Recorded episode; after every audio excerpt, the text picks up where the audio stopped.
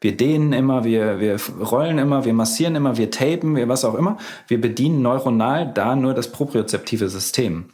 35 Prozent der Informationen bezieht das Gehirn aber aus dem Innenohr, also aus dem Gleichgewichtssystem, und 45 Prozent aus dem Augen, also aus dem, dem visuellen System. Das heißt, über die Augen und über das Gleichgewichtssystem, und das ist für Läufer enorm entscheidend und interessant, können wir definitiv große und direkte Veränderungen erreichen, wenn wir das System adressieren und trainieren, um besser zu werden.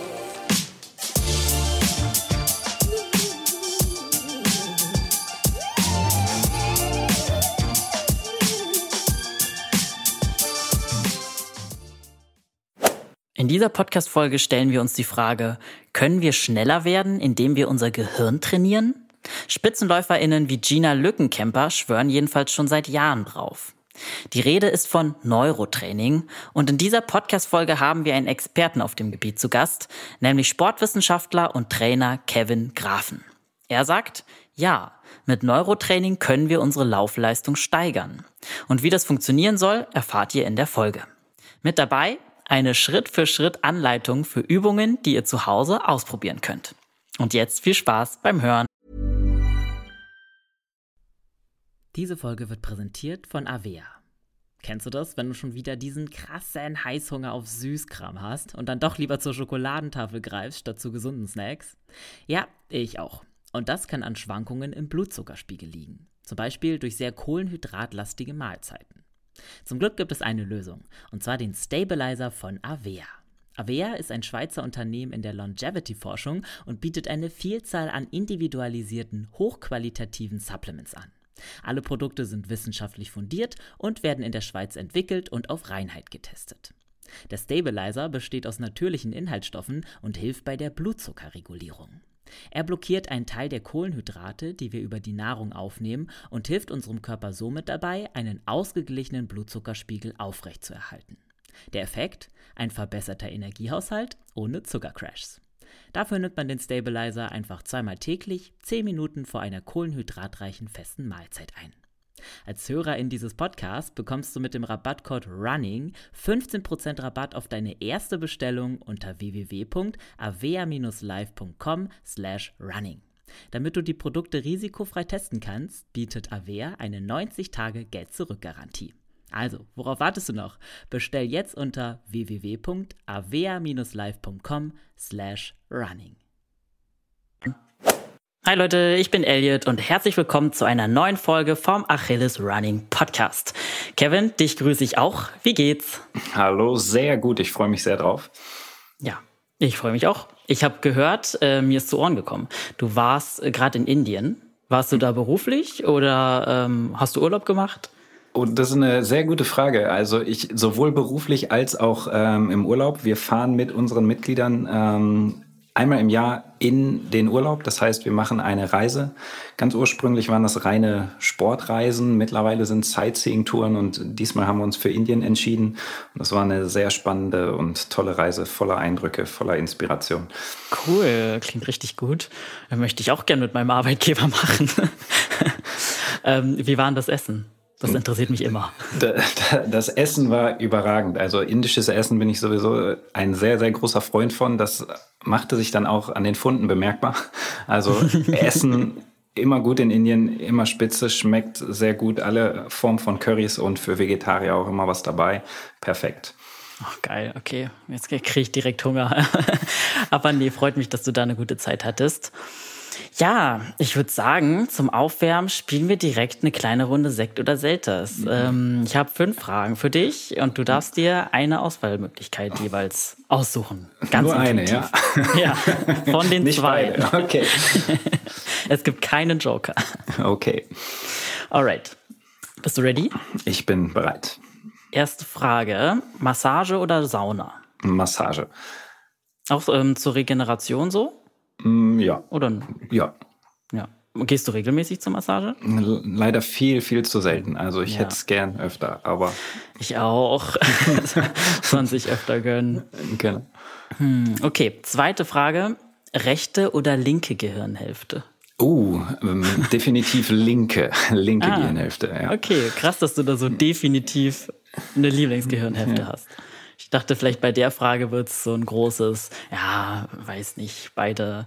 Sind beide wichtig, definitiv. Werden wir heute vielleicht noch merken, aber ähm, als Rechtshänder bin ich eher linksdominant in okay. der Hirnhälfte, genau. Spannend. Okay, next question. Ähm, selbst kochen oder auswärts essen?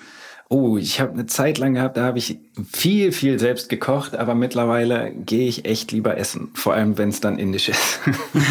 okay, ja gut, das geil nachzukochen ist auch gar nicht so leicht, wenn man das Original kennt aus Indien. Oh, definitiv.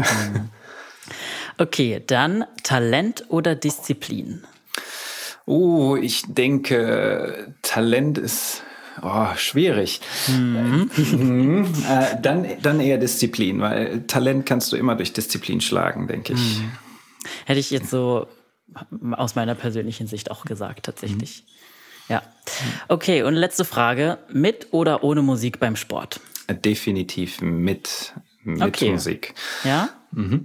Okay, ich bin da auch so. Ich mag mhm. auch gerne Unterhaltung. Zum Beispiel beim Laufen natürlich. Ich mhm. höre gerne Podcasts, ich höre auch gerne Musik dabei. Ich höre mag es auch lieber mit. Aber es gibt auch Leute, die sich dann nicht richtig konzentrieren können. Ne? Macht auch oft Sinn, das äh, zu machen ohne Musik. Vielleicht mhm. kommen wir heute noch drauf. Ja, vielleicht. Mhm. okay.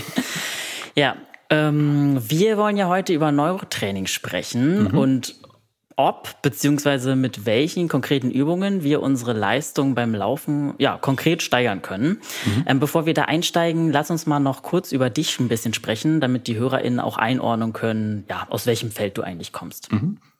Ähm, ja, ich genau. Meine Frage wäre gleich am Anfang: Wie lange arbeitest du schon als Sportcoach und ja, wie, wo, wann kam es dann dazu, dass du das Neurotraining beziehungsweise die Neuroathletik für dich entdeckt hast? Okay, also ich habe eigentlich relativ früh angefangen ähm, zu sehen, dass, dass ich was mit Gruppen machen möchte, dass ich was im Sportbereich machen möchte. Ich komme aus dem Karate-Bereich und ich habe ähm, relativ früh mit 13 Jahren ähm, schon meine ersten Karate-Stunden gegeben und ähm, bin dann sozusagen hier im Haus, wo ich arbeite, in die ganzen Strukturen reingewachsen, habe dann ähm, ganz viele Aerobic-Ausbildung, Fitness-Ausbildung gemacht, um als Trainer dann anzufangen und habe dann nach der Schule an der Deutschen Sporthochschule in Köln studiert und habe dann sozusagen immer mehr gemacht und immer tiefer in die Materie äh, mich reingearbeitet und war dann aber irgendwann nach dem ähm, Studium nicht, nicht ganz zufrieden, nicht weil das Studium schlecht war, aber mit den Ergebnissen, die ich bei den Leuten erzielt habe. Also ein, als Therapeut, ob es im Leistungssport ist, ob es um eine Schmerzreduktion geht, ähm, ob es um allgemeines Training geht, ums, ums Wohlbefinden geht. Ähm, viele, viele Übungen, die ich mit den Leuten gemacht habe und die man so kennenlernt, auch im, im Studium, im Training, ähm, haben einen großen Effekt auf das Wohlbefinden, auf die Leistung der Leute. Vielen Leuten konnte ich aber eben auch nicht helfen. Und da habe ich schon gedacht, irgendwann, hm, ist, ist irgendwie komisch, weil das, was du an die Hand bekommen hast, was helfen soll, hilft einigen, aber nicht vielen. Und da habe ich mir gedacht, das, das kann nicht das Ende sein. Und ich muss doch irgendwie in der Lage sein, wenigstens jedem ein wenig helfen zu können. Und dann habe ich mich halt andersweitig umgeschaut und ähm, bin dann zu dem Thema Neuroathletik, Neurotraining gekommen, was für mich in meiner Art und Weise, wie ich arbeite, wie ich Training selbst behandle, komplett alles verändert hat. Also von, von der ersten Minute an. Und das Thema, das finde ich so faszinierend, das hat mich nicht mehr losgelassen und bis heute ähm, bin ich dran und glücklich, ähm, das eben so umsetzen zu können und zu dürfen. Mhm. Mhm. Ja, krass. Äh, wann waren das ungefähr? Wie lange oh. also wie lang ist ja. das Ganze schon dein Ding? Okay, also ähm, die ersten Impulse mit Neuro habe ich sozusagen, vielleicht ist das, das Thema Live Kinetic bekannt, ähm, 2008 gehabt. Ähm, da geht es um, um koordinative Maßnahmen, um, um einfach ähm, erhöhtes Stresspotenzial zu erzeugen und über Übungen, die man nicht hinbekommt, sozusagen neuronale Verknüpfungen zu verbinden, um leistungsfähiger zu werden. Und mit der Neuroathletik arbeite ich jetzt, und das ist ähm, was anderes oder ist ein anderer Ansatzpunkt, arbeite ich jetzt vier, fünf Jahre. Mhm. Äh, genau, da hatte ich die ersten Berührungspunkte. Ist vielleicht so gekommen, vielleicht ist das noch ganz interessant. Ähm, also einmal war ich, war ich unzufrieden, habe mich dann eben anderweitig umgeguckt. Auf der anderen Seite war ich als Karateka, also ich komme aus dem Karatesport, ähm, immer relativ unbeweglich. Und ähm, ich habe mich mein ganzes Leben lang gedehnt, was man so kennt. Ich habe Faszien ausgerollt, ich habe gestretched, ich habe Massage gemacht, wenn ich dann mal die Massage machen konnte. ähm, und das hat auch irgendwo immer ein bisschen geholfen, aber die Erfolge waren eigentlich nicht langfristig. Und dann ähm, habe ich so ein bisschen auf YouTube gesurft und bin dann auf meinen äh, Mentor gestoßen, Dr. Eric Kopp. Und der sagte damals, okay, ähm, nimm mal den Kopf ein bisschen zurück und mobilisiere ein bisschen die Halswirbelsäule, also nix so ein bisschen, mhm. um die Oberschenkelrückseite einfach ähm, freier zu machen. Also man muss dazu sagen, ich bin nie mit meinen Händen mit gestreckten Beinen auf den Boden gekommen, in, in, ne? also so ein Toe-Touch, nie. Ja. Ähm, und dann dachte ich mir, was hat der Typ? Der, das klingt, klingt bescheuert. Warum sollte ich das tun? Äh, war dann aber zum Glück doch so neugierig, dass ich das getan habe. Und keine zehn Sekunden später, ich habe zehnmal mit dem Kopf genickt, lege ich die Hände zum ersten Mal in meinem Ach, Leben krass. auf den Boden mit gestreckten Beinen und dann, dann hat er mich halt gehabt und ich dachte, das kann Crazy. jetzt nicht sein. Ne? Und ja, dann habe ich das Glück gehabt, dass die erste Fortbildung direkt ähm, um die Ecke war. Ich war dann viel in Amerika bei mhm. ihm und habe äh, das, das Curriculum kom kom äh, komplett bei ihm gemacht. Und ähm, das hat, wie gesagt, mich von der ersten Minute nicht mehr losgelassen und alles verändert. Mhm. Ich muss das mal ausprobieren mit dem Nicken. Also ich komme mhm. mittlerweile ein bisschen besser runter, weil ich jetzt mhm. öfter mal als Ausgleichssport Yoga mache neben dem Laufsport. Mhm. Aber ich bin auch nicht super dehnbar, mhm. würde ich sagen. Also mhm. muss ich mir mal reinziehen, die Übung. Aber da, da sagst du eigentlich schon direkt, äh, dass das beste Stichwort für das Thema Neurotraining oder Neuroathletik ausprobieren ist, ist da key sozusagen, weil wir wie soll ich sagen, in, in der Trainingswissenschaft, in der Medizin sind wir immer sehr auf Konzepte fixiert. Wir ähm, wollen immer eine Übung generieren und sagen, dass die sozusagen für alle gilt. Und das ist nicht so. Jeder reagiert individuell auf unterschiedliche Stimuli und äh, Übungen. Und dementsprechend kann man eigentlich nicht sagen, hey, das ist die Übung für deine Beweglichkeit, für die Verbesserung, sondern muss das individuell austesten. Das heißt, die Übung, die bei einem gut funktioniert, so wie bei mir jetzt, kann bei mhm. dem anderen äh, eine totale Verschlechterung bringen. Und das ist auch das Problem, was wir haben. Ähm, ne? Wir, weiß ich nicht, das, das Faszientraining ist jetzt ganz populär und ich möchte dagegen auch gar nichts sagen oder schlecht reden. Aber vielen Leuten hilft's, vielen eben aber auch nicht. Und mhm. Das ist eben der Ursprung, wo ich eben auch gesagt habe, okay, das kann ja gar nicht sein. Ja, okay, verstehe. Und wie ist es jetzt heute? Also, ähm, was für SportlerInnen trainierst du da konkret und inwiefern ist Neuroathletik ein Teil davon? Mhm. Also, Neuroathletik ist Be ähm, begleitet mich in meiner täglichen Arbeit. Also ich arbeite überwiegend therapeutisch. Also viele Leute kommen mit Schmerzen zu mir, mit Bewegungseinschränkungen, wo ich viel über mit Neuroathletik arbeite. Ich habe aber auch die ein oder anderen Sportler, Triathleten, ähm, Läufer, Golfer, Fußballer, Tennisspieler, ähm, die alle sozusagen über die Neuroathletik Leistungssteigerungen haben wollen und dann auch bekommen. Also ist ein ganzes buntes Potpourri an, mhm. an Leuten, ähm, die zu mir kommen. Und das Schöne ist, du kannst jeden bedienen damit. Jeden. Okay. Ja, das ist schon mal vielversprechend. Ähm, vielleicht an der Stelle ähm, starten wir mal mit einer kleinen Definition. Ähm, was mhm. genau bedeutet eigentlich Neuroathletik beziehungsweise Neurotraining und ist das überhaupt der gleiche Begriff? Also kann man das als Synonym verwenden oder sind das eigentlich zwei verschiedene Sachen? Mhm. Das, das ist ganz spannend, weil in Deutschland ist es gerade relativ bekannt geworden, dieses Training unter dem, dem Begriff Neuroathletik. Ähm, letztendlich ist es aber nichts anderes als angewandte Neurologie oder funktionelle, funktionelle Neurologie. Also wie man das Kind nennt, ist relativ egal. Es geht nur darum, dass das Nervensystem im Fokus steht.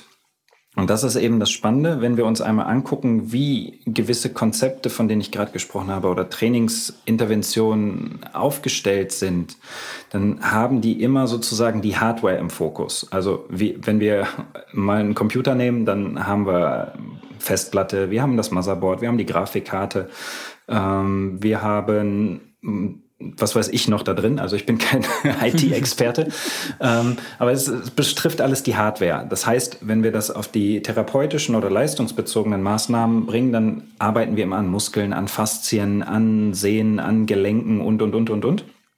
Aber keiner guckt eigentlich nach der Software. Und damit ein Computer funktioniert, braucht er natürlich die Hardware, braucht aber auch die Software. Also wenn wir immer noch mit Windows 95 rumrennen und nicht ab und zu mal ein Update fahren oder irgendwelche Probleme in der, in der Software sind, dann können wir nicht richtig funktionieren. Und das ist eigentlich das, dass die Neuroathletik sich überwiegend um das Nervensystem kümmert, guckt, welche Probleme haben wir im Nervensystem? Ähm, Gibt es gewisse Schaltkreise, die nicht richtig bedient werden, nicht richtig funktionieren? Gibt es gewisse Hirnareale, die ihren Job nicht richtig machen? Weil das Grundlage für jede Funktion in unserem Körper ist. Egal, ob wir Emotionen ansteuern wollen, ob wir gut drauf sind, schlecht drauf sind, ob wir energiegeladen sind, ob wir verliebt sind, ob wir ähm, glücklich sind, ob wir aggressiv sind, egal ob ähm, unsere Herzfrequenz schlägt, ich meine, das steuert das Gehirn auch, Herzfrequenz, mhm. Blutdruck, Atmung, misst den Sauerstoffgehalt im Blut, kümmert sich um die Verdauung, Hormonausschüttung, aber auch Muskelansteuerung, also ob ein Muskel angespannt ist, ob ein Muskel entspannt ist, ob gewisse Muskelgruppen gut zusammen koordinieren, gut zusammenarbeiten, all das steuert das Nervensystem. Und da muss man sich fragen, warum legt denn keiner den Hauptfokus, wenn das Nervensystem an all den Dingen beteiligt sind, nicht auf das Nervensystem und guck mal, funktioniert das eigentlich richtig oder optimal? Und selbst wenn es nicht optimal funktioniert oder nur 80 Prozent, dann habe ich immer noch eine Leistungseinbuße in allen möglichen Bereichen. Und die kann man relativ schnell über gewisse Stimuli äh, ja, verbessern. Das, mhm. darum geht es bei der Neuroathletik. Mhm. Und ähm, Neurotraining ist dann ein Synonym dafür. Habe ich das richtig verstanden? Ge genau. Also egal, ob wir wollen oder nicht, jeder Trainer, jeder Sportler, jeder Läufer arbeitet mit dem Nervensystem, ob er will oder nicht. Die Frage ist nur, wie bewusst können wir das einsetzen oder wie können wir das zu unserem Vorteil nutzen? Wie gesagt, es ist immer beteiligt. Die Frage ist nur, wie mhm. gut können wir das beeinflussen beziehungsweise im Positiven manipulieren? Mhm. Okay. Ähm, und welche Ziele verfolgt das Neurotraining dann konkret? Also man, wenn man das so, wenn man es googelt, dann äh, liest man ja ganz oft den Claim, ähm, dass man damit schneller werden kann, dass man mehr Gewichte stemmen kann damit. Also was ist da konkret dran? Mhm. Alles. also, also es, es geht immer um eine Leistungssteigerung in, in jeglicher Art und Weise, ob, ob du schneller werden möchtest, ob du kräftiger werden möchtest, ob du flexibler werden möchtest, ob du dich besser konzentrieren möchtest, ob du ähm, emotionale Komponenten besser unter Kontrolle haben möchtest, ob du besser planen möchtest, Pläne besser umsetzen möchtest, ähm, aber auch ob du Schmerzen redu reduzieren möchtest, ähm, weil Schmerz ist letztendlich auch nichts anderes als eine Entscheidung des Gehirns, ähm, dein Verhalten zu ändern. Und ähm, Schmerz wird manchmal aus, auf, auf kurioseste Weise erzeugt und ähm, wir können es auf, auf kurioseste Weise verändern. Über die Augen, übers Innenohr, über Geschmack, über Geruch, wo Leute erstmal denken, hä, was erzählt er mir denn jetzt hier? was ist das für Voodoo? Oder ähm, aber wenn die Leute es ausprobieren und dann den Effekt merken, dann äh, sind die auch überzeugt. Hm. Ähm, welche Ziele wollen so deine KlientInnen äh, erreichen? Also warum kommen die Leute in erster Linie zu dir? Kann man das so sagen? Gibt es da ein paar Gründe, die besonders häufig vorkommen? Ja, da ich, da ich überwiegend therapeutisch arbeite, habe ich viele Leute, die Bewegungseinschränkungen haben, die äh, Verspannung haben, die Schmerzen haben. Äh, um über diese Dinge dann anzugehen, ich arbeite viel mit Leuten, die ähm, Schwindel haben, die Gleichgewichtsprobleme haben, die aber auch zum Beispiel Parkinson erkrankt sind. Und dann habe ich, wie gesagt, die komplett andere Schiene an Leuten, an Sportlern, die dann eben in ihrem sportlichen Bereich besser werden wollen. Jetzt, jetzt habe ich zum Beispiel eine, eine Triathletin, ähm, die einfach schneller werden will, die wieder rund laufen will, die, mhm. die ihre Leistung steigern will. Also alles dabei. Okay. Ja, klingt ja schon mal, wie vorhin schon gesagt, vielversprechend. Ich bin schon sehr gespannt, was wir äh, Folge, in, in dieser Folge so lernen werden. Ja, wie kann man sich denn vorstellen, so eine Trainingsstunde mit dir, wenn jetzt jemand zu dir käme, der ähm, ja vor allem die sportliche Leistung steigern möchte? Ähm, wie gehst du dann konkret mit so einer Person das Thema an? Okay, ähm, also die Person, die zu mir kommt, erzählt eigentlich von der ersten Sekunde an eine Geschichte. Sobald die den Raum betritt, sehe ich, wie bewegt sich die Person, wie verhält sich die Person, wie laut spricht die Person, wie leise spricht die Person. Ähm, das sind schon alles Indizien dafür, um schon mal eine grobe Einschätzung zu kriegen, okay, welches Hirnareal ist jetzt eher betroffen oder nicht betroffen. Also ich bin eigentlich direkt in so einem ähm, Musterdenken drin und wege schon ab, okay, das könnte problematisch sein, das könnte weniger problematisch sein. Dann setze ich mich mit derjenigen Person hin und bespreche erstmal die gesundheitliche Lage, also mache eine klassische Anamnese. Und da ist für mich vor allem entscheidend, was ist alles in dem Leben passiert der Person, weil jede kleinste Narbe, jede Operation, jede Gehirnerschütterung, die auch schon in der Kindheit ähm, vonstatten gegangen sein könnte, ähm, ist entscheidend für das Funktionieren, wie wir heute funktionieren.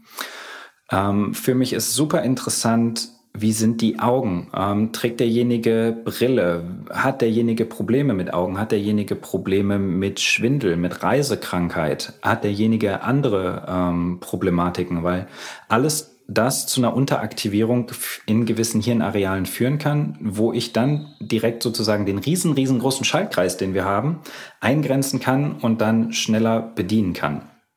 Und ähm, sobald die gesundheitliche Lage eigentlich besprochen ist und das Ziel festgelegt ist, ähm, fange ich an, ähm, gewisse Teststrukturen mit der Person zu machen, um zu gucken, ob ähm, fehlerhafte ähm, Dinge vorliegen und baue auf diesen Testungen dann eben ein kleines persönliches Trainingsprofil auf, dass die Leute dann eben zu Hause in Eigenregie oder dann mit mir zusammen, je nachdem, wie oft ich sie sehe, äh, trainieren. Ah, okay.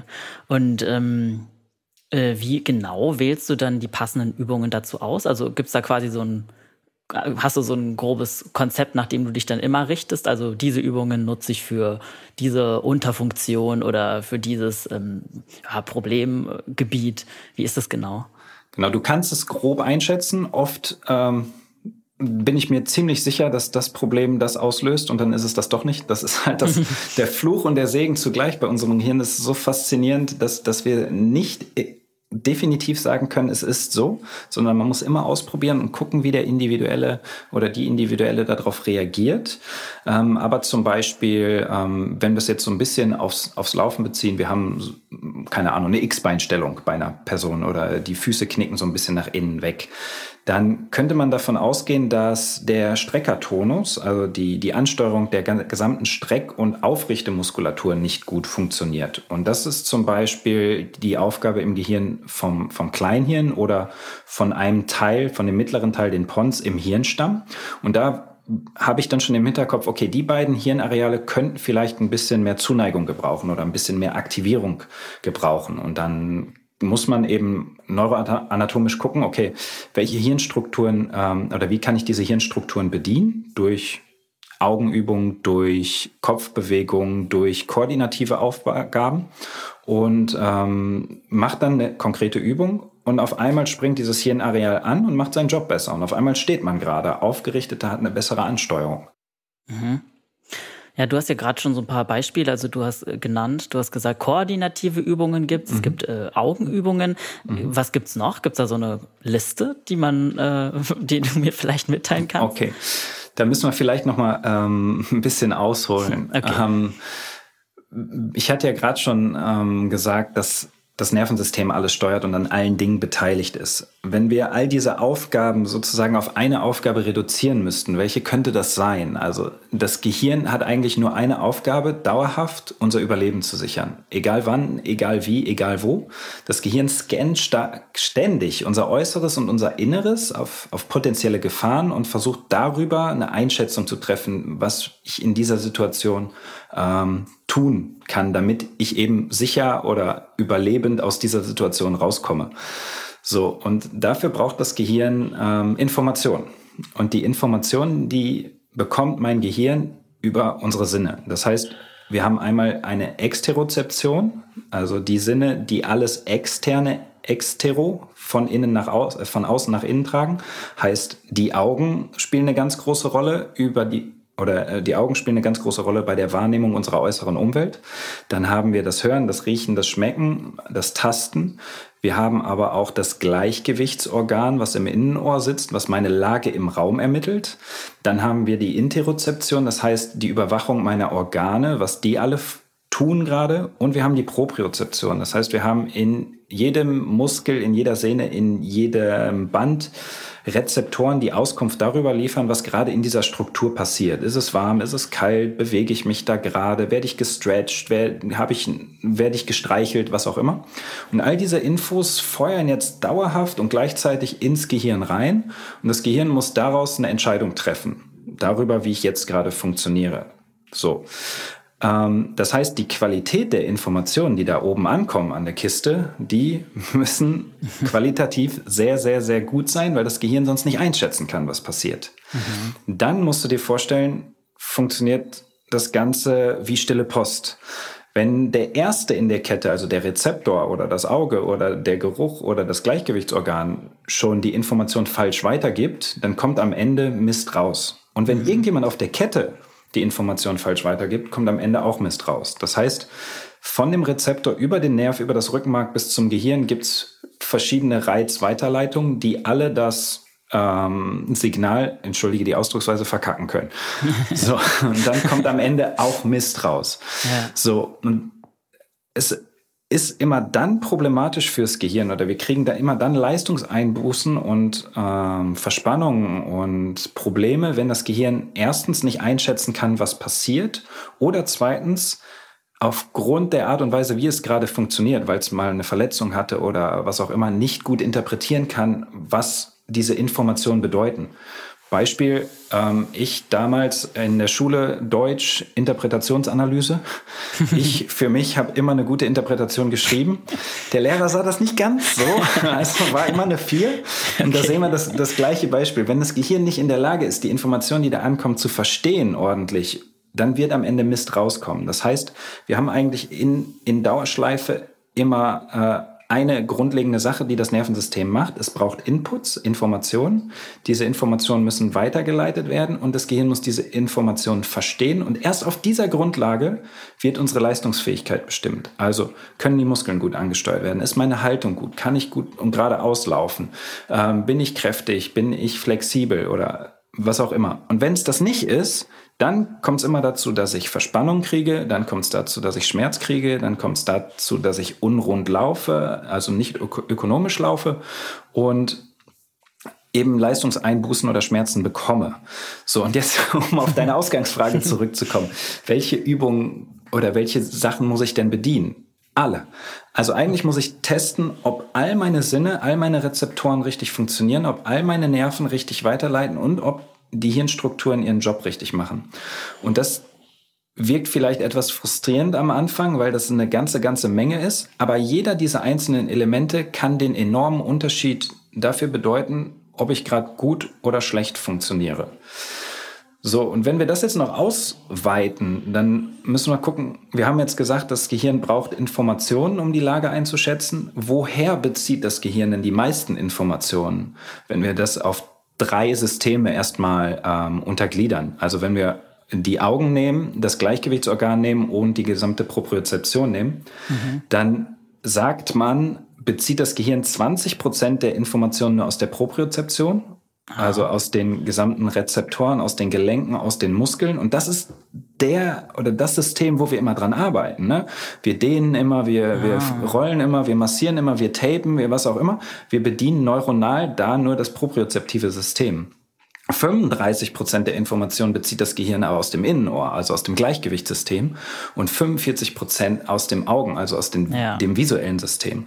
Das heißt, über die Augen und über das Gleichgewichtssystem, und das ist für Läufer enorm entscheidend und interessant, können wir definitiv große und direkte Veränderungen erreichen, wenn wir das System adressieren und trainieren, um besser zu werden.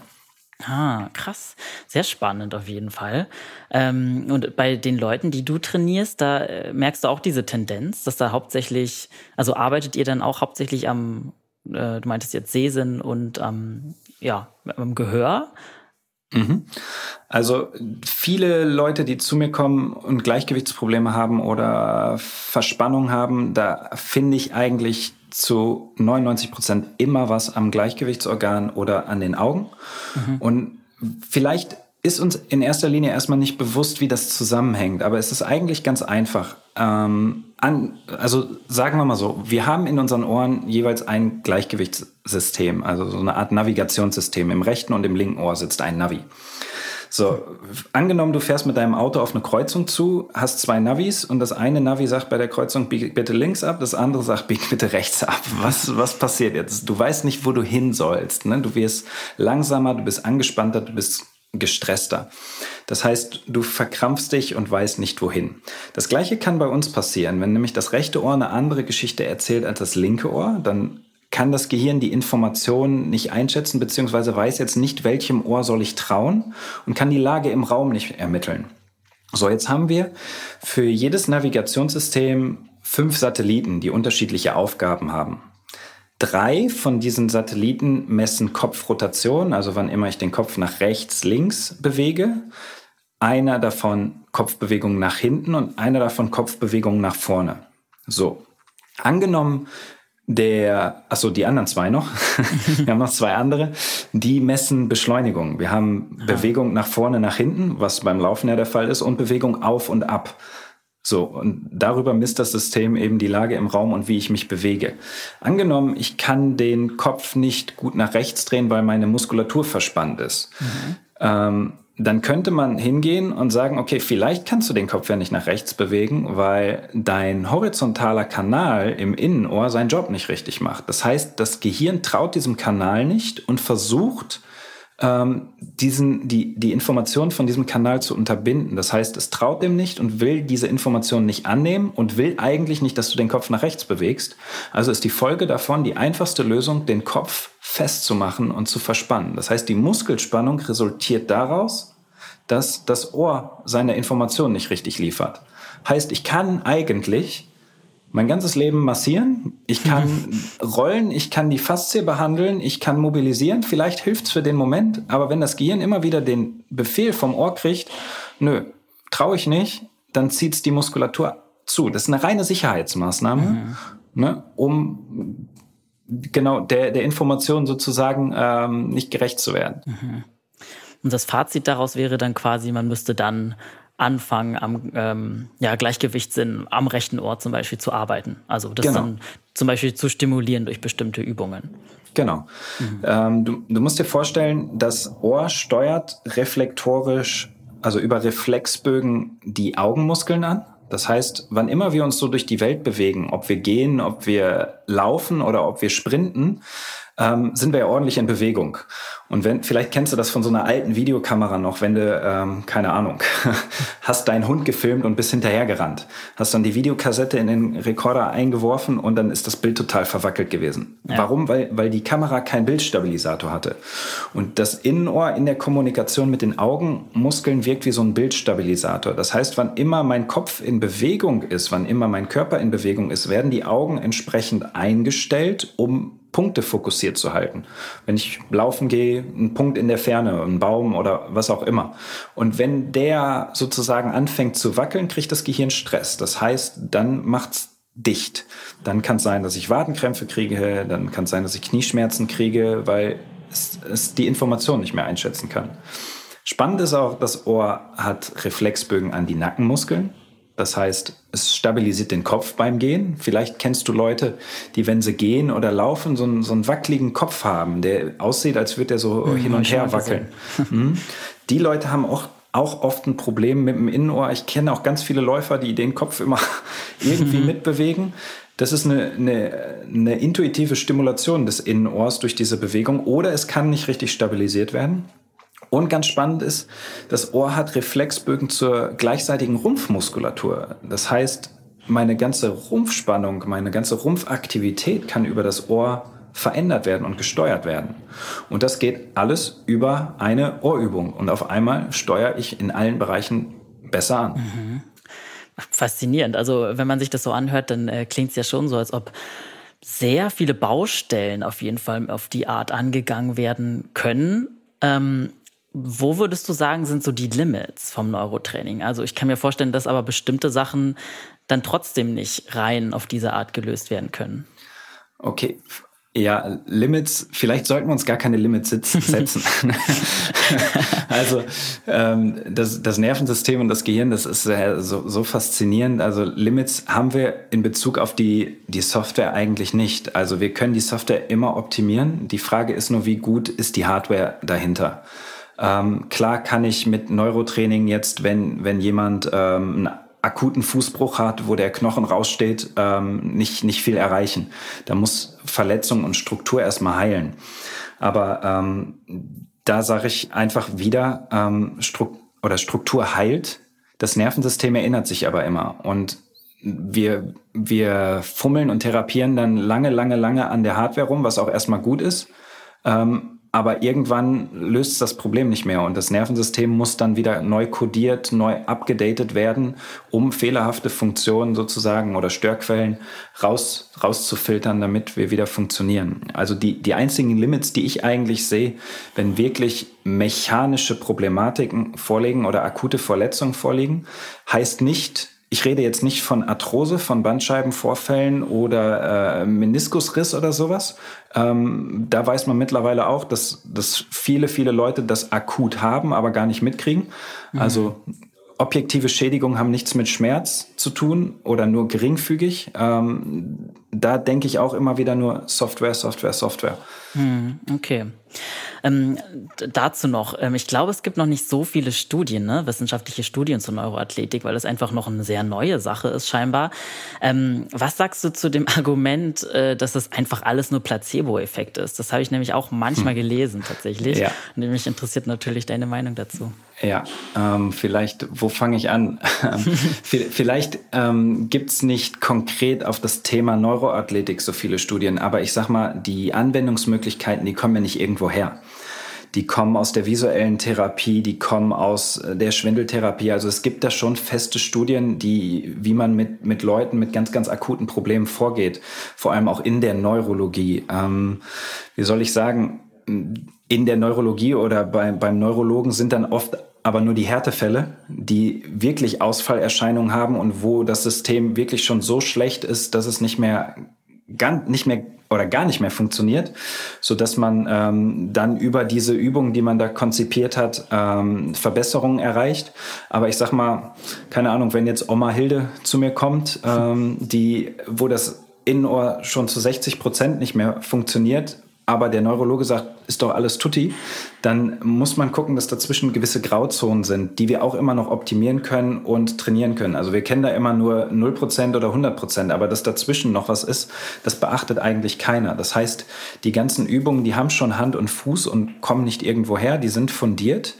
Ähm, und der Placebo-Effekt ist ja auch das Schöne, selbst der Placebo-Effekt ist ja ein Effekt. Also ja. ähm, ich meine, ähm, was passt jetzt dazu? Angenommen, du willst ein Haus bauen ähm, und sagst dir eigentlich ständig schon, nee, ein Haus will ich gar nicht bauen. Äh, wie wahrscheinlich wird es dann, dass, dass du hinterher vor deinem fertigen Haus stehst? Ja, äh, nicht, nicht wirklich. Aber wenn du sagst, okay, ich möchte dieses Haus jetzt bauen, also der Placebo-Effekt eben da ist, ne, du das Haus bauen möchtest, dann wird die Wahrscheinlichkeit sehr viel größer sein, dass das ähm, Haus da ist. Also auch, man kann ja sagen, Placebo ist ja vielleicht nichts anderes als eine Einstellung, eine mentale Einstellungssache. Ähm, aber auch das ist, ist eine neuronale Aktivierung von gewissen Hirnstrukturen, die wieder andere Dinge besser aktivieren lässt. Also und Mentaltraining, das das zweifelt keiner an. Ja, stimmt, ist ja, ist ja nichts, nichts anderes als Mentaltraining, wenn du so willst, als ja. Placebo. Ja, ja muss ich sagen, da ähm, stimme ich dir auf jeden Fall zu. Äh, meine Meinung ist zum Placebo-Effekt ähnlich, weil wenn es verhilft, dann hilft's. Ne? Also genau. es ist ja an sich trotzdem total faszinierend, dass es den Placebo-Effekt gibt. Der ist ja dadurch nicht schlechter eigentlich. Genau. Ja, aber wenn man okay. sich den zunutze machen kann, umso besser. Ja. Also ja. ja. Das ist auch wirklich so. Ich, ich habe auch ganz viele Leute, die zu mir zur Therapie kommen und mit denen ich erstmal gar keine Übung mache, sondern nur spreche. Mhm. Ich, allein das Zuhören für eine halbe Stunde wirkt für die Leute wie, wie Wunder manchmal. Mhm. Also das ist Wahnsinn. Aber ist ein anderes Thema. Der Therapeut auf verschiedenen Ebenen. Bitte nicht. Ich habe die, nicht die Couch bei mir stehen. Also, okay. Da bin ich auch nicht ausgebildet für. Da gibt es andere, die das besser können. Ja, okay. Ja, äh, dann spannen wir an der Stelle äh, mal den Bogen zum Laufsport, würde ich sagen. Mhm. Also ich tatsächlich ähm, habe beim Recherchieren auch rausgefunden, dass äh, Gina Lückenkämper, das ist ja mhm. diese, äh, ne, die bekannte ja. Top-Sprinterin, ja. auch ähm, mit ihrem Coach Lars Lienhardt äh, mhm. Neurotraining macht oder gemacht hat. Ich weiß nicht, ob sie aktuell immer noch zusammenarbeiten, aber das fand ich auch sehr spannend. Mhm. Und sie ähm, ist das Ganze ja angegangen, weil sie eine Oberschenkelverletzung hatte und dann quasi war das so ihr irgendwie, ja, sie, sie hatte alles probiert, ähm, niemand konnte ihr helfen und dann hat sie mit ihm dann scheinbar ähm, ja sehr gute positive Erfolge ähm, erzielt und das hat ihr auf jeden Fall geholfen. Ähm, wenn man generell so guckt, dann äh, kennt man Neurotraining ja generell eher aus dem Profisport, habe ich so mhm. den Eindruck. Also man kennt es aus dem Spitzenfußball. Dann wie gesagt, die Story mit Gina Lückenkämper, das ist ja auch ähm, Laufelite, nenne ich es jetzt mal. Ist Neurotraining aber auch für HobbyläuferInnen geeignet? Also lohnt sich das auch für uns, die eher aus, aus, ja, aus Jux und Freude an der Sache laufen gehen? Definitiv. Also wie gesagt, ich kann es nur jedem empfehlen, kann nur sagen, es ist für jeden geeignet. Jeder von uns hat ein Gehirn, also sollte ein Gehirn haben. Das heißt, jeder von uns funktioniert auf einer gewissen Basis gleich. Nur wie wir den Computer bespielen, ist immer unterschiedlich. Aber die, die Software ist bei allen gleich angelegt sozusagen. Das heißt, auch jeder kann darüber Verbesserungen erreichen. Und du hast recht, es ist gerade relativ bekannt im, im Spitzensport. Also es ist ein, die Gina hat, ist ja damals berühmt geworden, dadurch, dass die an der Batterie geleckt hat. Ja, genau. Ne? Diese kuriose Story hat ja irgendwie die Runde gemacht. Genau. Also das hat Sinn und Zweck, gerade wenn, wenn sie den Oberschenkel nicht gut ansteuern kann oder die Hüfte so ein bisschen blockiert hat, kann das Sinn machen, weil die Zunge in das Hirnareal feuert im Hirnstamm, das dafür zuständig ist, Streckertonus zu hemmen. Das heißt, auf einmal klappt die Beugung besser und der Kniehub mhm. passt besser. Ähm, stabilisiert die Zunge stabilisiert die, die Nackenmuskulatur und den Rumpfbereich. Das heißt, wenn die Zunge auf der einen Seite oder generell nicht richtig arbeitet, ähm, hast du auf einmal eine Verbesserung in der Ansteuerung und läufst auf einmal viel schneller. Im Fußball ist es wirklich populär gerade. Also Borussia Dortmund, Bayern München arbeiten mit ein paar Jungs zusammen, mit denen ich ähm, zusammen das, das Studium gemacht habe. Ähm, ein Kollege von mir arbeitet beim Handball beim ersten FC Magdeburg. Die haben ja gerade alles gewonnen. Ähm, Tennis, der Zverev ähm, arbeitet auch mit dem Lars zusammen. Also es ist im Leistungssport super populär. Aber man sieht jetzt, ähm, dass es in der Therapie auch enorme Erfolge erzielen kann. Also immer mehr Leute werden darauf aufmerksam. Ähm, ich arbeite mit äh, paar Physiotherapeuten zusammen oder mit vielen Physiotherapeuten zusammen, mit denen ich das Konzept sozusagen beibringe, ähm, die ausbilde da drin, die jetzt immer mehr ähm, therapeutisch arbeiten. Aber auch der einzelne Hobbyläufer kann durch einfache Interventionen und einfache Übungen ziemlich schnell seine Leistung, wenn nicht sogar direkt, verbessern. Also ist für jeden geeignet. Mhm. Okay. Äh, ja, ich finde es gut, dass du die Story mit der Batterie noch mal ein bisschen aufgeklärt hast, weil okay.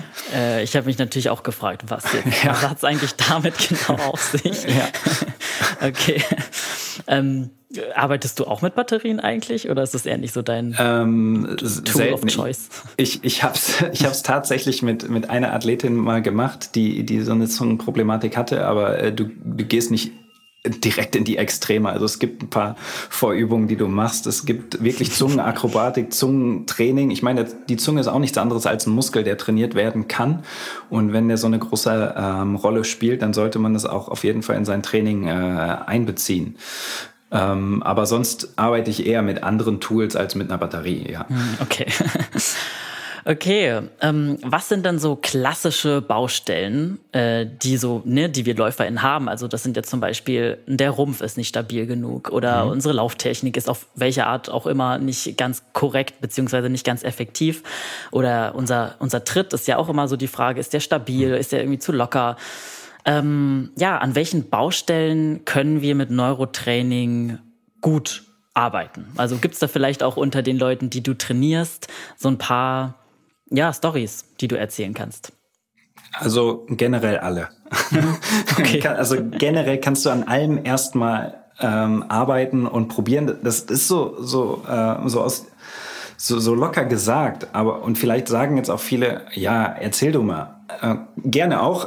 Also man, man darf gerne kritisch sein, der Zuhörer darf gerne kritisch sein, ähm, aber man, man sollte nichts unversucht lassen. Das will ich damit sagen. Ne? Mhm. Also es, wir haben auf jeden Fall die Chance, eine Veränderung zu erreichen und egal welche ich habe und egal wie lange ich schon in dem Muster bin, ob es Knieschmerzen sind, ob es Fußschmerzen sind, ob es äh, fehlende Rumpfstabilität ist.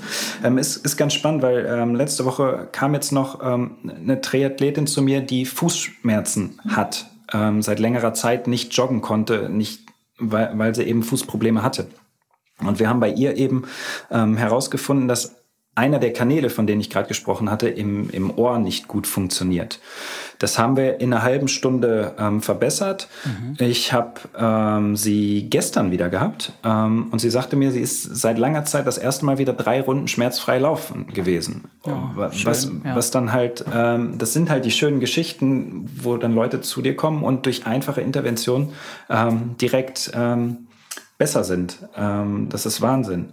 Ähm, ich ich habe einen jungen Herren zum Beispiel bei mir, der ähm, seit seiner Geburt ähm, Probleme mit dem Gucken hat. Also er hat einen mhm. Schielfehler, einen angeborenen. Und da hat man eigentlich gesagt, der kann nichts machen.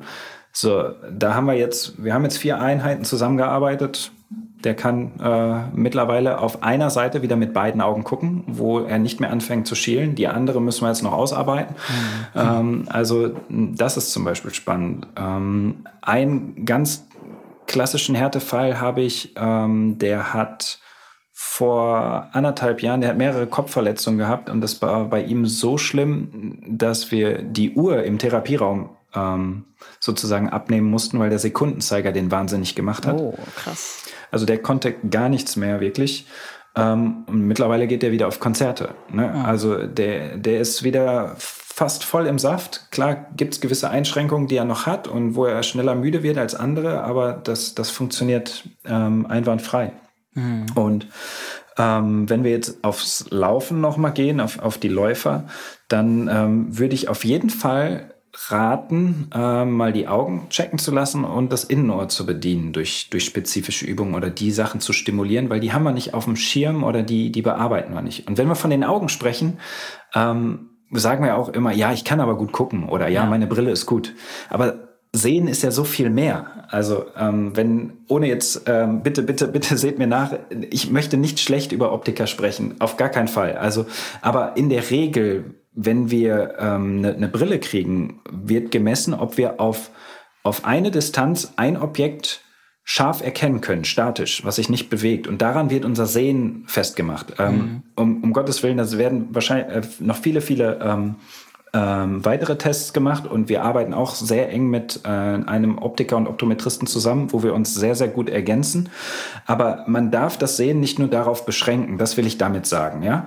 Ähm, was müssen unsere Augen können können? Wir müssen unsere Augen bewegen können, wir müssen unsere Augen fixieren können, wir müssen unsere Augen von einem Punkt auf den anderen bewegen können, wir müssen Farben erkennen, wir müssen Kontraste erkennen, wir müssen fokussiert gucken, wir müssen peripher sehen können. Wir haben zwei von den Dingern, das heißt, die müssen gut zusammenarbeiten, damit wir ein dreidimensionales Bild sehen können können. Wir müssen nah gucken können, wir müssen fern gucken können. Und angenommen, jetzt beim Laufen, äh, ist mein peripheres Sehen zum Beispiel nach unten hin eingeschränkt. Das heißt, mein Gehirn kriegt eigentlich keine Information beim Laufen von meinem Bo oder von dem Boden. Das mhm. heißt, es ist potenziell gefährlicher, auf die Nase zu fallen, sich was zu brechen. Also da wieder der, der Job des Gehirns ist, das Überleben zu sichern. Ähm, dann sagt das Gehirn, du, jetzt läufst du mir aber gar nicht so schnell, mach dich langsamer oder setz dir einen Fußschmerz, einen Knieschmerz, damit du einfach langsamer wirst, damit die Informationen in der Schnelligkeit besser verarbeitet werden können. Ah. Oder es verändert deine Haltung. Das heißt, du wirst nach vorne gebeugt und kriegst eigentlich so einen Rundrücken oder eine, eine, eine schlechte Haltung, ähm, um den Boden besser zu sehen. Weil wenn du nach vorne gebeugt bist, siehst du den Boden besser. Das heißt, da wird die Haltung verändert. Wenn wir jetzt von Rumpfkraft oder Rumpfstabilität sprechen, dann muss man sagen, in, in seiner kleinsten Basis ist Rumpfspannung ja nichts anderes als das Zusammenspiel von Beuger- und Streckermuskulatur, also von Bauchmuskeln und Rückenmuskeln, wenn wir es ganz einfach sagen. Und angenommen, wir sind so eingestellt, dass, dass das Gehirn aufgrund von so einer Sicherheitsmaßnahme eher die Beuger aktiv hält, klar, dann bin ich auch schlecht eingestellt, dann habe ich eine schlechte Haltung, dann habe ich eine schlechte Rumpfspannung. Das heißt, ich muss gucken, warum ist das so, über die Systeme sozusagen die Veränderung in der Haltung bedienen und auf einmal habe ich eine bessere Ansteuerung. Mhm. Gibt es da so ähm, Übungen, mit denen man das selber überprüfen kann auch? Ja. Ähm Definitiv. Wir, wir können ja mal was ausprobieren in der Hoffnung, dass ich das richtig beschreibe. Ja, ähm, ähm, es sei aber vorher, äh, vorweg gesagt, dass nicht, wie schon gesagt, jede Übung für jeden funktioniert. Also man muss immer gucken, wo ist die Ursache des Problems. Aber viele von euch werden jetzt wahrscheinlich feststellen, wow, das klappt extrem gut. Andere werden sagen, was erzählt er mir hier? Das passiert gar nichts. Und andere werden vielleicht sogar schlechter. Mhm. Was erstmal nicht schlimm ist, was nur zeigt, dass das Nervensystem auf diesen Stimulus erstmal ja schlecht reagiert, was aber nicht sein darf. Also klassisch fürs Neuroathletiktraining ist eigentlich diese typische Augenliegestütz. Und irgendwie müssen wir überprüfen, ob die Übung gerade für uns gut ist oder nicht gut ist, ähm, wie das Nervensystem darauf reagiert. Das heißt, wir machen immer Tests. Ich, ich teste immer sehr gerne, wie zum Beispiel meine Beweglichkeit gerade ist. Also wir können diesen klassischen Toe-Touch mal nehmen. Deswegen, äh, wenn du jetzt zuhörst, stell dich einfach mal gerade aufrecht hin, nimm die äh, Füße zusammen und versuch mal so weit mit den Händen Richtung Boden zu kommen, wie du kannst. Ne? Ob du jetzt, weiß ich nicht, nur mit den Fingern am Knie hängst oder ob du an der Fußspitze hängst oder die Hände flach auf den Boden nimmst, dann ist der Test wahrscheinlich nichts für dich, weil du super, eh super beweglich bist mhm. in der Rückseite. Das kannst du gern zwei, dreimal machen, weil kommt immer die Anmerkung oder die Kritik, ja, jetzt habe ich mich ja aufgewärmt, nachdem ich die Übung dann gemacht habe. Ne? Ähm, was auch berechtigt ist, aber deswegen wärmen wir uns jetzt auf. Also mach die Übung mal zwei, dreimal hintereinander weg und guck mal, wie weit du runterkommst. So, jetzt stellst du dich gerade aufrecht hin oder setzt dich gerade aufrecht hin, nimmst deinen Daumen direkt gerade ausgestreckt vor dich, dass du auf deinen Daumen guckst mit ausgestrecktem Arm, fixierst jetzt mit deinen Augen deinen Daumen und ziehst den Daumen langsam zwischen deine Augen, sodass du ganz bewusst anfangen musst zu schielen. Das machst du relativ zügig und schiebst den Daumen dann wieder weg. Und davon machst du jetzt drei, vier, fünf, sechs Wiederholungen. Also schielen, wieder wegschieben, schielen, wieder wegschieben, schielen, wieder wegschieben. Und das reicht in der Regel schon, fünf bis zehn Wiederholungen. Achte ein bisschen drauf, wie du darauf reagierst, weil oft, ähm, ich habe Leute, denen davon super schwindelig wird. Ich habe auch Leute, die davon direkt umfallen. Also je nachdem, welche Problematik ja. vorliegt. Ähm, also das sollte in der Regel als ähm, trainierter Läufer aber nicht passieren. Okay. So. Deswegen immer vorsichtig, gerade wenn wir die Augen mit, mit ins Spiel nehmen. Und dann beugst du dich jetzt nochmal nach vorne und guckst mal, ob du eine Veränderung merkst. Und jetzt werden etwa, wir können ja vielleicht mal so ein äh, so eine Nach-Evaluation äh, machen. Umfrage. genau. Etwa 30 bis 50 Prozent werden jetzt davon besser geworden sein und können sich davon weiter nach vorne beugen. Mhm. Und das ist nur eine Übung von den Augen. Also wann immer wir die Augen nach innen stellen, aktivieren wir eigentlich Reflexe in unseren Hirnstrukturen, die eher für die Beugung zuständig sind. Was wir jetzt auch machen können, ist ähm, ein Test für die Rumpfkraft oder Rumpfbeweglichkeit mal. Ähm, also Rumpfkraft lässt sich relativ schwer alleine testen. Das, das mache ich dann immer zu zweit, aber man könnte testen, wie die Rumpfrotation ist. Also du stellst dich auch wieder gerade aufrecht hin, Füße zusammen, streckst die Arme einmal beide nach vorne und ähm, faltest die Hände sozusagen. Und jetzt drehst du dich einmal so weit nach links, wie du kannst, darfst die Hüfte gerne mitdrehen. Guck mal, wie weit du mit den Armen zur Seite kommst und mit, mit der Oberkörperdrehung. In der Regel sind das so 90 Grad, bei manchen ein bisschen weniger, bei manchen ein bisschen mehr. Und vergleich mal die andere Seite, dreh dich mal nach rechts. In der Regel ist auch eine Seite gerade schlechter als die andere. Das heißt, die eine ist etwas äh, verspannter als die andere. Und dann ähm, halten wir jetzt im Hinterkopf, welche Seite schlechter war oder wo, wo es für dich etwas fester sich angefühlt hat. Auch hier sage ich gerne nochmal, kannst du das gerne ein paar Mal hintereinander wegmachen, um dich aufzuwärmen, um einfach danach nochmal einen Unterschied zu sehen und nicht nicht der Aufwärmung sozusagen zuzuschreiben, dass die Übung jetzt funktioniert hat oder Placebo war oder wie auch immer. Mhm. So, ähm, wenn du jetzt nach links schlechter warst, nimmst du einmal den linken Daumen gestreckt nach vorne. Wenn du nach rechts schlechter warst, nimmst du den rechten Daumen gestreckt nach vorne. Und jetzt hast du folgende Aufgabe. Du fixierst einmal mit deinem Blick den Daumen, guckst diesen Daumen an. Deine einzige Aufgabe ist, die du bewältigen musst, dass deine Augen dauerhaft auf diesem Daumen bleiben. Also der Blick darf nicht von dem Daumen weggehen. Der Kopf ist gerade und jetzt machst du eine schnelle Drehung mit dem Kopf entweder nach links oder eben nach rechts, während die Augen auf diesem Punkt bleiben. Hältst dann kurz und bewegst den Kopf wieder ganz langsam zur Mitte zurück. Ich hoffe, man kann der Beschreibung folgen. Guckst wieder auf den Daumen, Kopf ist gerade, schnelle Kopfbewegung nach links oder eben rechts, Augen bleiben auf den Daumen und langsam wieder zurück. Das heißt, wir aktivieren durch diese Übung jetzt den horizontalen Kanal im Innenohr, der dafür zuständig ist, die Rumpf- oder die, die Streckermuskulatur auf der entsprechenden Seite zu aktivieren. Davon kannst du auch drei bis fünf bis zehn Wiederholungen machen, je nachdem, wie gut du die verpacken kannst. Und dann testest du direkt danach nochmal die Drehung nach links oder eben nach rechts und guckst mal, ob das anders ist. Und in der Regel wirst du auch hier eine Verbesserung erleben. Und das ist, äh, wie gesagt, für, für Leute immer unvorstellbar oder es wirkt immer wie Hexerei oder spooky. ähm, im, im, schlimmsten Fall bist du jetzt einer von denen, die auf beide Übungen nicht gut reagiert haben und denkst, okay, was erzählt der Kevin mir hier heute? Genau, richtig abgefuckt. ja. Also die Leute habe ich auch, das nervt mich dann auch, aber das ist okay. Das ist die Art und Weise, wie das Nervensystem darauf reagiert, aber da ja. muss man ein bisschen tiefer gucken. Ja, spannend. Ich hätte super gern mitgemacht, aber ich habe hier natürlich mein Podcast-Set um mich rum. Die werde ich aber nachholen Gut. und ähm, dann auch berichten, wie meine Sehr Ergebnisse gut. sind. Ähm, nehmen wir mal an, man hat jetzt gut auf die beiden Übungen reagiert. Ähm, wie oft sollte man dann sowas machen? Soll man dann täglich so eine Übung machen und äh, wird dann vielleicht eine Verbesserung auch wirklich so, so eine langfristige Verbesserung feststellen? Oder was rätst du da so? Okay, das ist eine sehr, sehr gute Frage. Also wie gesagt, ich habe gerade schon gesagt, man kann auf unterschiedlichste Weise auf diese Übungen reagieren. Das heißt, man wird entweder besser, man bleibt neutral oder man wird schlechter. Wir wollen natürlich alle besser werden. Das heißt, je nachdem, in welchem Zustand du gerade bist, ob du sagst, okay, mir geht's eigentlich so schlecht, dass ich nicht laufen kann, weil mir irgendwas wehtut, geht's erstmal darum, ähm, die Übungen zu machen, die dich erstmal wieder so verbessern, dass du schmerzfrei wirst, dass du ordentlich laufen kannst. Dann gibt's aber die Übungen, auf die du schlecht reagierst, die beim Laufen natürlich auch irgendeine Auswirkung haben, weil das Innenohr immer mit beteiligt ist. Und diesem sollten wir über einen bestimmten Zeitraum definitiv trainieren, damit das in Zukunft nicht mehr stattfindet. Es wahrscheinlich relativ logisch ist wie mit allem. Wir müssen Dinge trainieren, die wir nicht können oder die uns nicht ähm, gut tun, auf eine richtige Art und Weise, damit wir es richtig integrieren.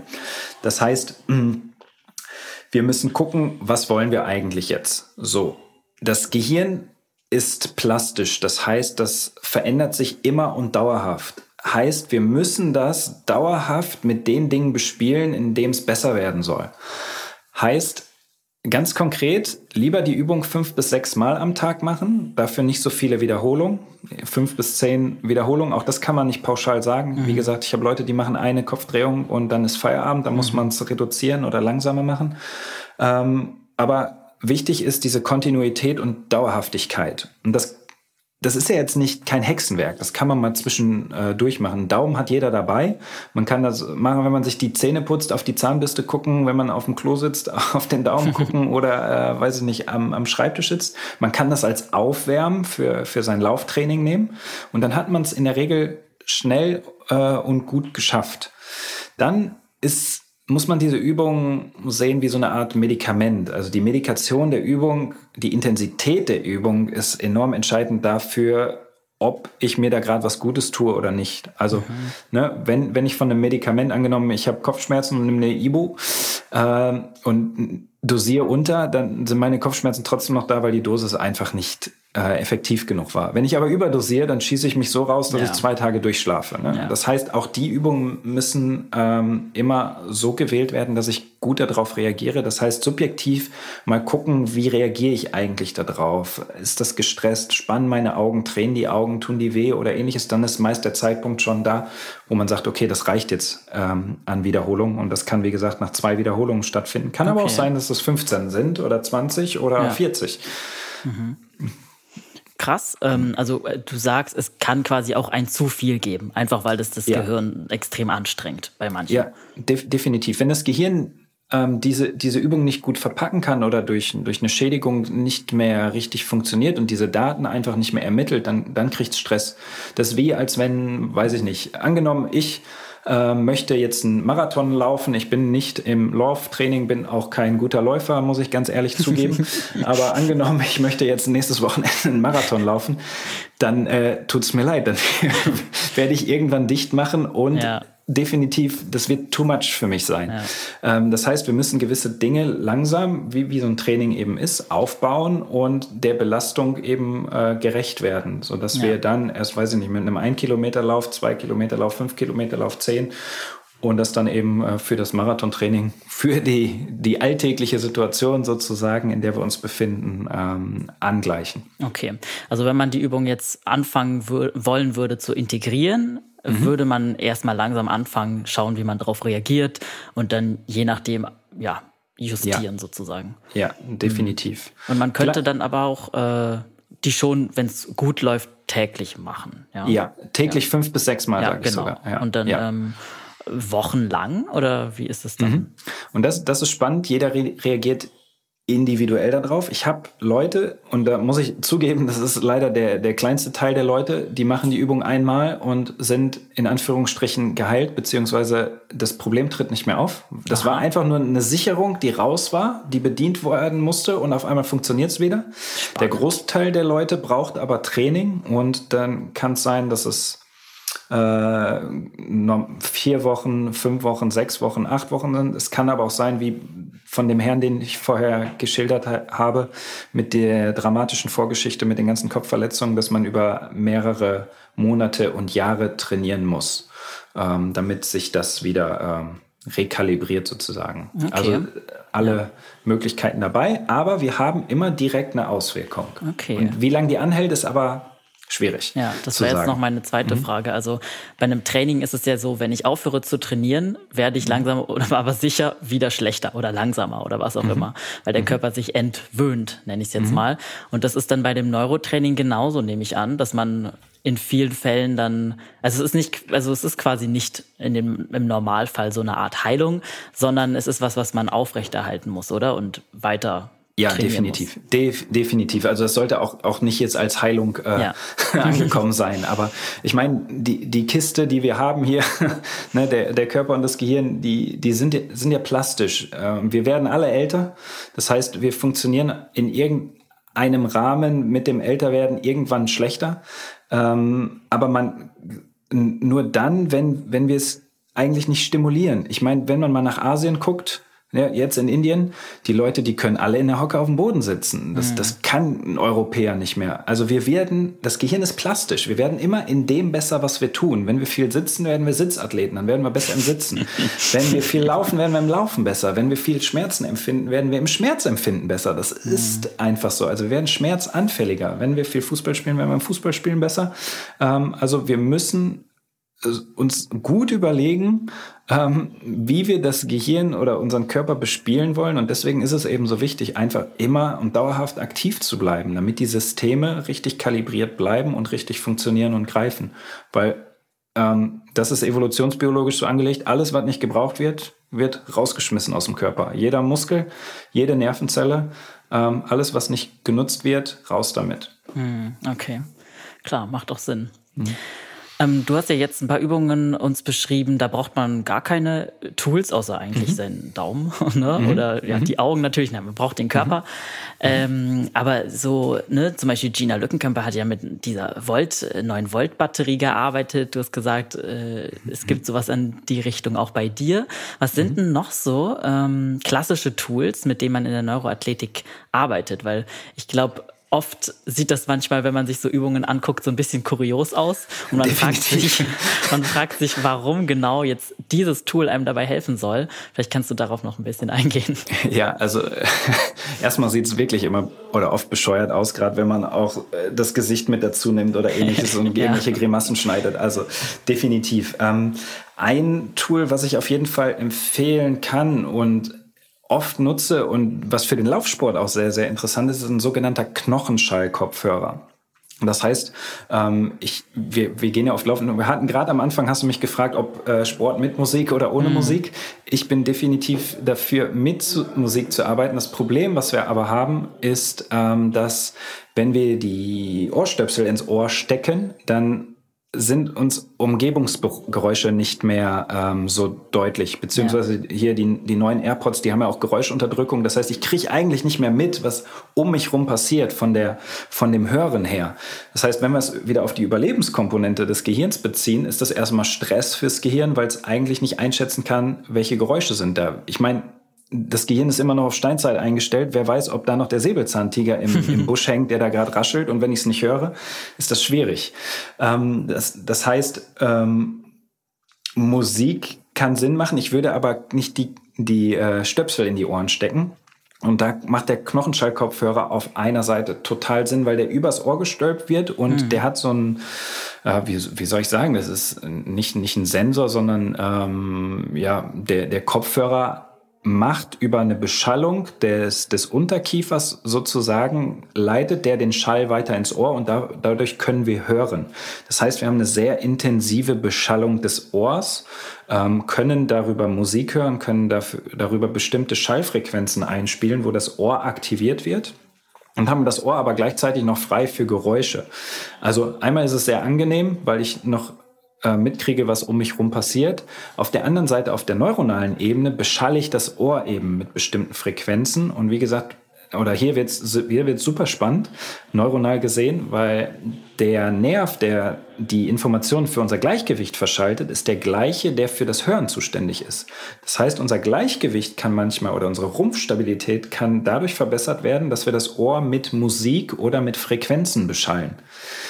Heißt, mit vielen Läufern arbeite ich mit diesem Knochenschallkopfhörer und beschalle das Ohr, das problematisch ist, oder beide Ohren mit einer bestimmten Frequenz oder Musik, wodurch die einfach stabiler laufen.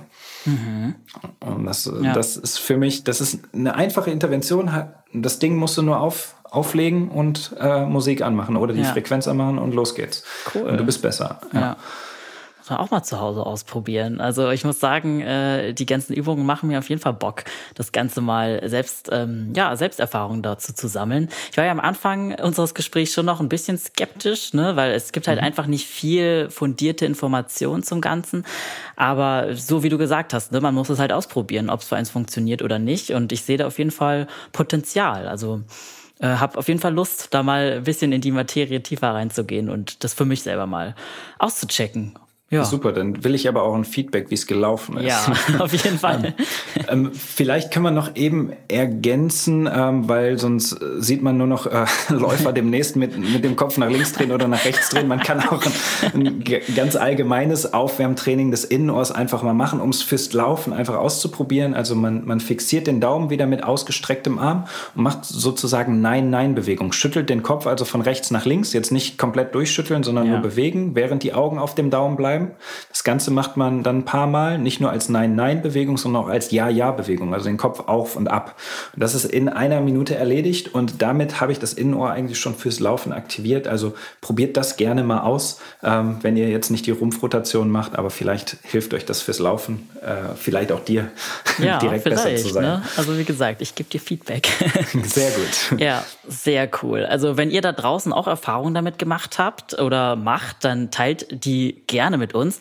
Zum Beispiel auf Instagram unter achilles.running.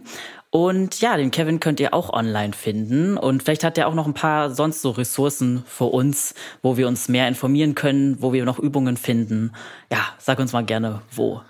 Sehr gerne. Also äh, mein, mein Privatprofil, wo ich ein paar Sachen immer teile, ist Kevin-Grafen.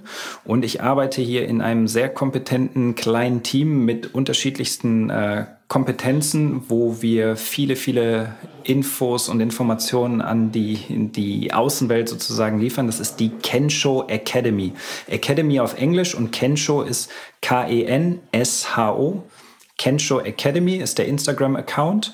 Ähm, auf YouTube ähm, poste ich regelmäßig Neurohacks. Ähm, da findet ihr mich unter Fitnessland Kensho. Also das ist der Kanal. Und ähm, auf Facebook sind wir auch unter Kensho Academy zu finden, sodass ihr da ähm, gerne mal stöbern könnt. Wir haben auch ein paar Online-Produkte, auch, auch ein komplettes Online-Vision-Training, also ein Augentraining sozusagen, um vielleicht auch das Laufen zu verbessern mhm. oder die Sehfähigkeit sogar zu verbessern. Das findet ihr auf kensho-academy.de. Und da würde ich mich sehr freuen, wenn ihr da ein Follow lasst, wenn ihr da ein Like lasst oder ihr könnt mich auch gerne ähm, anschreiben, kommentieren, was auch immer, wenn ihr Fragen habt. Sehr gerne. Cool, das verlinken wir auf jeden Fall alles in den Shownotes. Danke Dann sehr. vielen Dank dir, dass du dir die Zeit genommen hast für uns und dein Wissen mit uns geteilt hast. Danke, dass ich hier sein durfte. Es macht mir sehr viel Spaß. Äh, oder es hat mir sehr viel Spaß gemacht. Wir sind ja, ja noch nicht fertig. oder, oder, doch. Jetzt ist es gleich vorbei. Jetzt ist es gleich vorbei. Ja, nein, ich ähm, fand es auch sehr schön. Ich hatte auch wirklich Spaß und wie gesagt, bin gespannt, was dabei rumkommt, auch für mein persönliches Training. Euch da draußen sage ich ebenfalls Danke fürs Zuhören. Wir freuen uns über jedes neue Abo, neue 5-Sterne-Bewertungen bei Spotify oder Apple Podcast und wir freuen uns, wenn ihr die Folge mit euren Friends teilt. Ansonsten danke für euren Support, bleibt gesund und keep on running.